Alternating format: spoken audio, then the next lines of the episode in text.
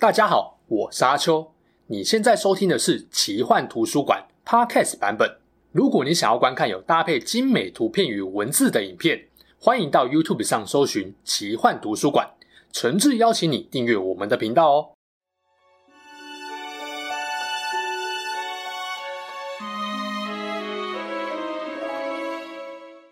Hello，大家好，我是阿秋，来聊聊神秘奇幻的主题故事。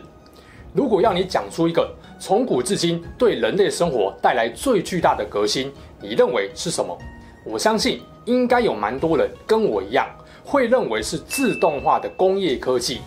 毕竟哦，十八世纪起源自英国的工业革命，开启了机器取代人力助力的趋势，大大改变了产业运作与生活模式，更带动了其他文明科技的进化，影响非常巨大。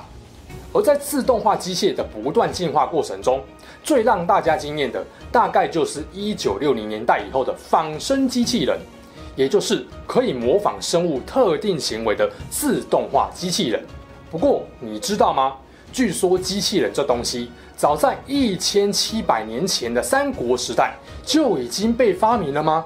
而且设计师不是别人，正是大家耳熟能详的诸葛丞相。而这台亮哥精心设计的自动化机器人，就是传说中的木牛流马。究竟木牛流马是什么东西？有什么作用？为什么会有人说它是人类史上最早的机器人发明呢？现在就来听听木牛流马的传说吧。首先，大家先有个基本观念：木牛流马是木牛跟流马两样东西的并称。它们的用途一样，都是运输工具。今天我们在网络上 Google 到的图片，大多是后世根据史书的文字记载把它做出来的。虽然我们看不到实物跟图片，但还是可以大概推测出木牛流马的外形，大致上就像你现在看到的图片这样啦。简单来说，它是一种能够运载粮食货物，适合在颠簸山路上推行前进的独轮木车。在木车车头有个牛头装饰物，车子前方可以系绳子，让人畜拉着前行。车后方也有两只把手，方便推行，甚至还有四只很像欧多麦侧柱的木脚，推测是让木牛车车在上下坡时也能够安全停放。而流马的两侧更装了能够自由摆动的货箱，让木车可以随着下坡的重力加速度，带动车子自动前进。在这里，我们也恭喜诸葛亮获得了三国生活智慧王的头衔，好棒棒啊！大约一千年以后的北宋，高澄跟陈师道两个人也都在他们的著作中提到了木牛流马就是手推车的概念，甚至啊，真宗时期的杨允恭还曾经跟皇帝建议，把诸葛亮的木牛流马加以改装，装上刀刃，变成一种小型战车的概念。这样就不怕遇到来劫车抢粮的敌人了。这其实告诉我们，木牛流马是真的可以被做出来的运输工具，只不过看起来不会自己动，还是要用人来推就是了。听完前面啊，十个人里面有十个人会纳闷，哈，就这样啊？不就是工地常见的独轮推车，顶多再加上四只脚，这样你就跟我说木牛流马是机器人？我看你讲给小孩子听，连他们都不信呢。大大，先不要激动，理性讨论。如果说这是有人刻意吹捧诸葛亮跟木牛流马，我相信一定会有不少人把矛头指向罗贯中。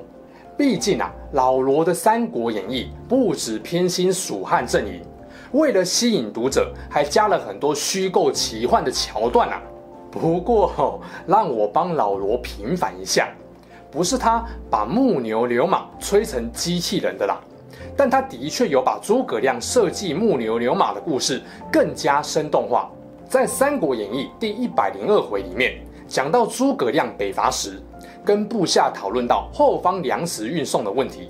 当时杨仪忧心忡忡地说：“我们的粮食都在剑阁，到这里路上又一堆险峻山路。”不管用人力或牛马，都很难顺利运送啊。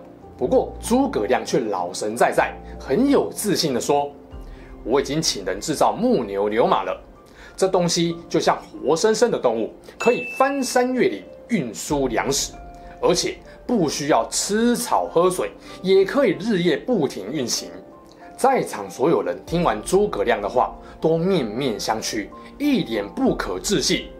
接着，诸葛亮还拿起纸笔，马上把零件跟制造流程都写出来。大家看完后，无一例外都跪在地上膜拜，说：“丞相，你真的是太神了啊！”另一方面，司马懿本来想归在城里，想等蜀军因为粮食接济问题而自己撤军，没想到获报说蜀军造出木牛流马，大吃一惊。靠，这么好用的东西，不抢个几台回来，对得起自己吗？啊，后面的情节啊，我就不多说了。反正啊，老罗就是告诉你，有诸葛丞相在，万事 OK。那问题就来了，如果不是老罗，那会是谁把木牛流马给传说化了呢？前一个部分都在跟大家讲，诸葛亮确实有针对蜀军物资运送问题，发明了木牛流马，也确实发挥了效用，只是没有到神器降临的程度。但是有一本刚刚没有提到的史书，却悄悄地把木牛流马的功能性大大升级，变成了传说中的道具。这本书就是《祖冲之传》。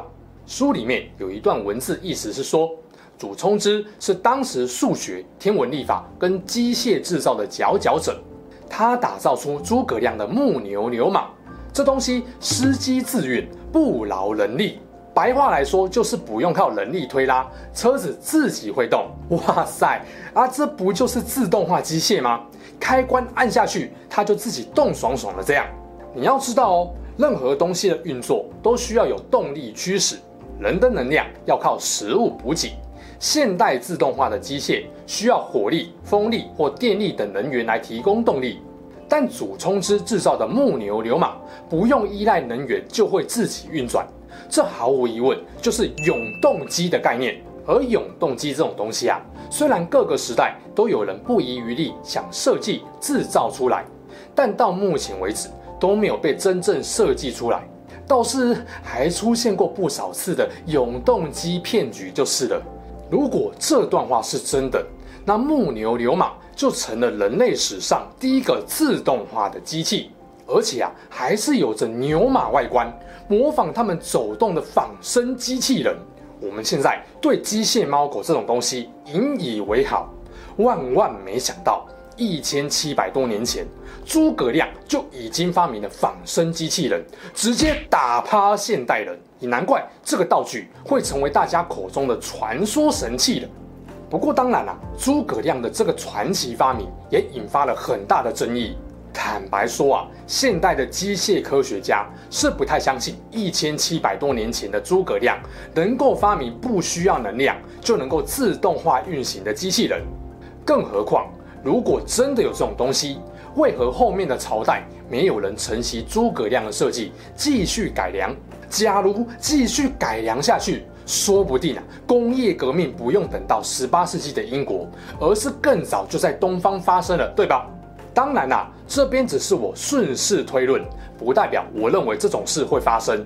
毕竟工业革命跟自动化技术的普及背后的原因没这么简单，其中包含了殖民地市场与原物料的供应、冶金技术革新以及专利的保障等等。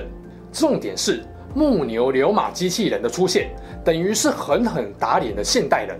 当然，就有人合理怀疑。古人真的有这么厉害吗？为什么又过了一千五百年，人类的科技才达到了三国时代的水准呢？你知道这种事情，相信的就很相信，不信的就嗤之以鼻。对很多相信的人来说，除了肯定诸葛亮的聪明才智，可能也同意真正的天才是没有极限的。但对于不信的人来说，就觉得古人的吹牛吹大了。甚至开始贵精贱古，用现代的文明跟科技优越感来评判古人的能力。现代人都不能够轻松办到的事情，你们古代人怎么可能有办法？这其实啊，就是不少现代人的一个通病。我也举两个有名的例子，一个是古埃及金字塔，另外一个是秘鲁的纳斯卡线。像这类几千年前就出现的世界奇观，就连现代人都没有办法轻松完成。为什么古人办得到呢？也因为没有准确的答案，造就了各式各样的合理解释。其中一派就是遇事不决外星人，而至今因为还无法精准解释金字塔或纳斯卡线等神秘奇观，也有越来越多人开始相信，或许古人的智慧比我们所想的还更博大精深呢。按照这种思维来看啊，说不定诸葛亮的木牛流马确实有可能是人类史上最早出现的自动化机器人，也不一定哦。如果说啊，诸葛亮的木牛流马是最早出现的机器人，要说是人类史上的一大传奇，我觉得都不过分。不过啊，如果以目前人类所知的科学知识来看，比较有可能是被夸大神化了。我自己认为啊，《祖冲之传》里面的司机自运不劳人力，应该不是完全不需要人力，会把它想成是人不用出力，大概是受到不劳而获成语的影响。但比较合理的解释应该是把不劳能力解释成不浪费、节省能力，或是轻松不费太多力，接近诸葛亮集所说的“人不大劳”。或许《祖冲之传》这段记载其实是要表达三国时代已经懂得利用齿轮制造自动机械，更准确来说应该是半自动化，估计是机器本身有一定功能。但还需要一些人为的施压或操作才能运转，再搭配上木板制成的栈道，就让木牛流马能够灵活省力的运送物资到前线。只是这样看来呀、啊，亮哥的传说级设计，经过了千年改良，也只变成生活中随处可见的独轮手推车。这好像就不怎么神奇了，也稍微影响到我们对诸葛亮智力破百的印象哦。当然啦、解密木牛流马的用意不是鼓励大家把所有古代的传说都揪出来检讨一番，毕竟哦，有时候多一点浪漫风趣跟想象力，生活会比较有韵味啦。但也不要浪漫过了头，否则变得不切实际，甚至是迷信就不好了。该有的怀疑精神还是要有了。无论你认不认同木牛流马是最早的机器人发明，应该都很难否认诸葛亮在战争谋略中的顶级智慧。有时候看看诸葛亮的传奇一生，会忍不住去想：如果我也生在那个时代，面对相同的困境，以当时的知识跟科技条件，我会怎么做呢？想着想着，就不由得佩服起诸葛亮这些古人的智慧。影片到了尾声，当然要感谢赞助本片播出的三国沙盘策略手游大作《宏图之下》。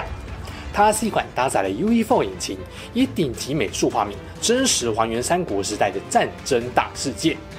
由你啊扮演一方诸侯，利用多样化的计谋策略，实现在真实地格地貌上战胜对手、称霸世界的野望快感。